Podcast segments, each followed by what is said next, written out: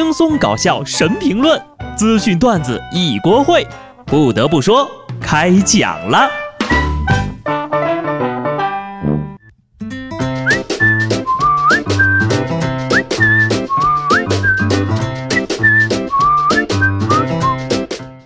Hello，听众朋友们，大家好，这里是有趣的。不得不说，我是机智的小布。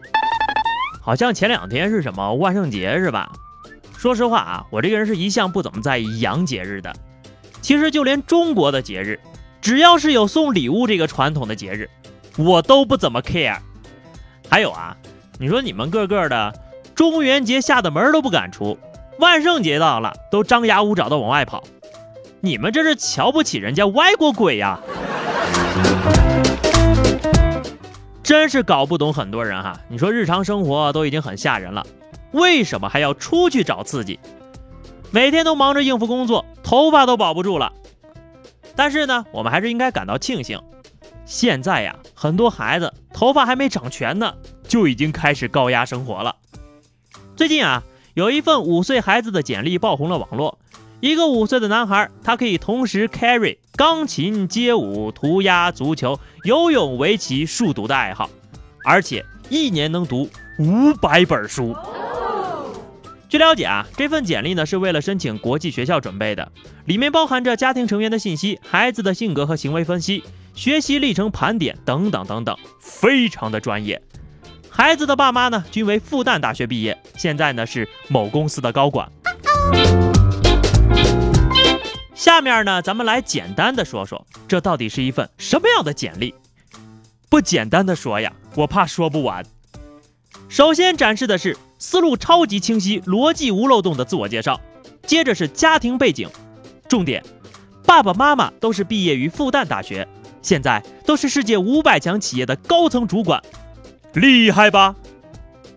光是这开头的部分就远远的甩开了一车人了，而更可怕的还在后面呢，在兴趣爱好这一块，五岁的小朋友是这样介绍自己的：文史艺术体全面发展。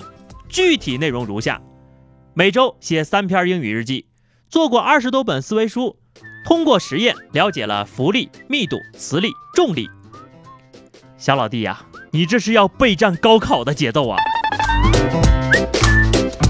一般呢，在这个板块填写爱好美食和恐怖片的小布，看着就流下了惭愧的泪水。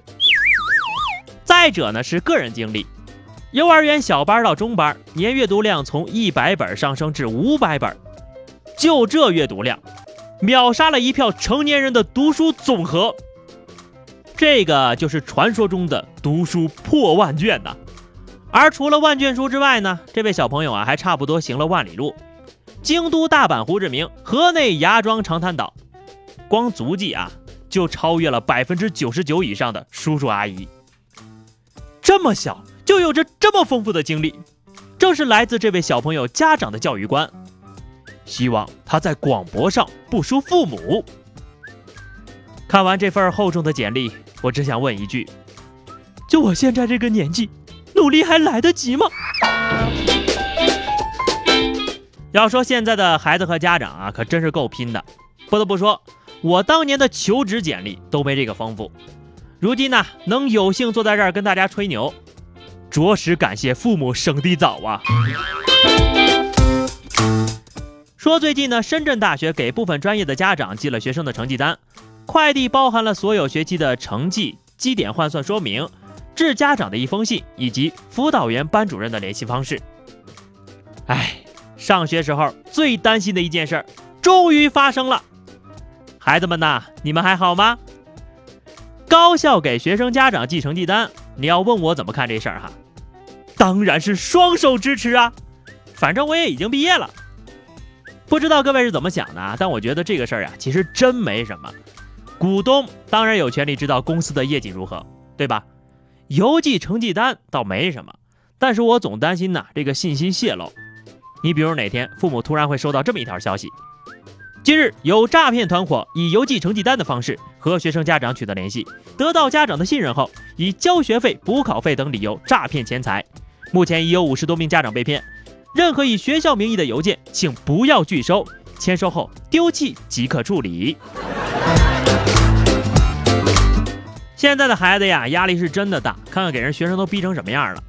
十月二十六号，湖北实验一中学呀运动会开幕，学生创意吸睛，一个班的学生呀打扮成了医生，抬着病人，举着牌子是“学到昏迷，扶朕起来，朕还能学”。老师说呀，理解他们理论上接受学习任务，感情上排斥的心情。我就想知道校领导看的是什么反应。说到这儿呀，我永远也忘不了高中的时候，晚自习睡着了，学校怕我冷呀，就给我盖了一堆卷子。学习使我快乐，我爱学习。现实生活呀，真的是有够恐怖的，甚至都有鬼。你比如这种机灵鬼。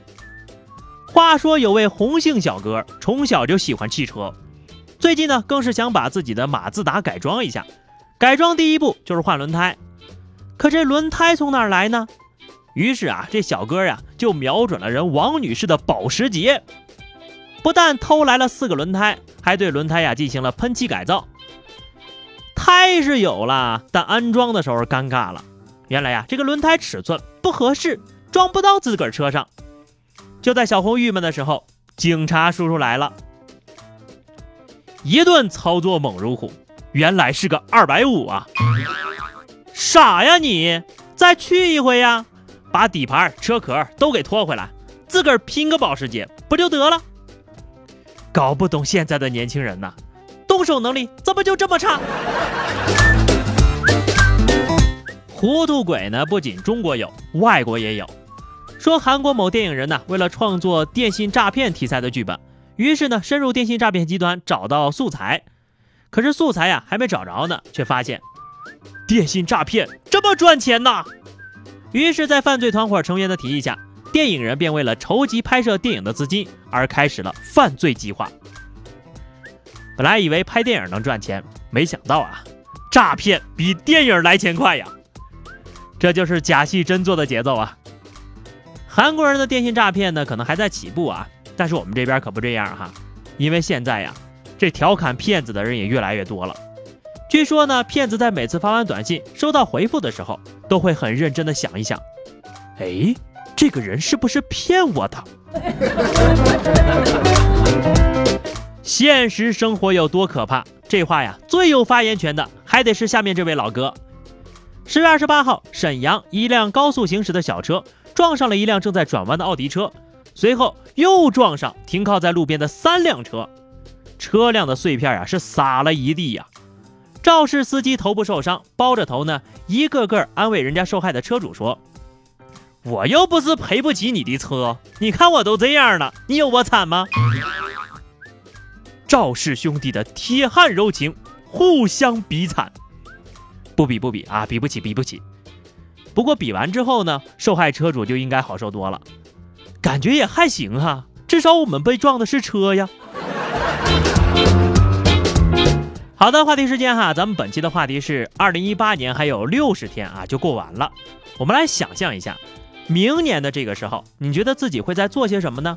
欢迎大家在节目评论区留言。下周一的节目呢，我们将会合并上期的听友互动，一起来吐槽。记得订阅专辑，下期不得不说，我们不见不散吧，拜拜。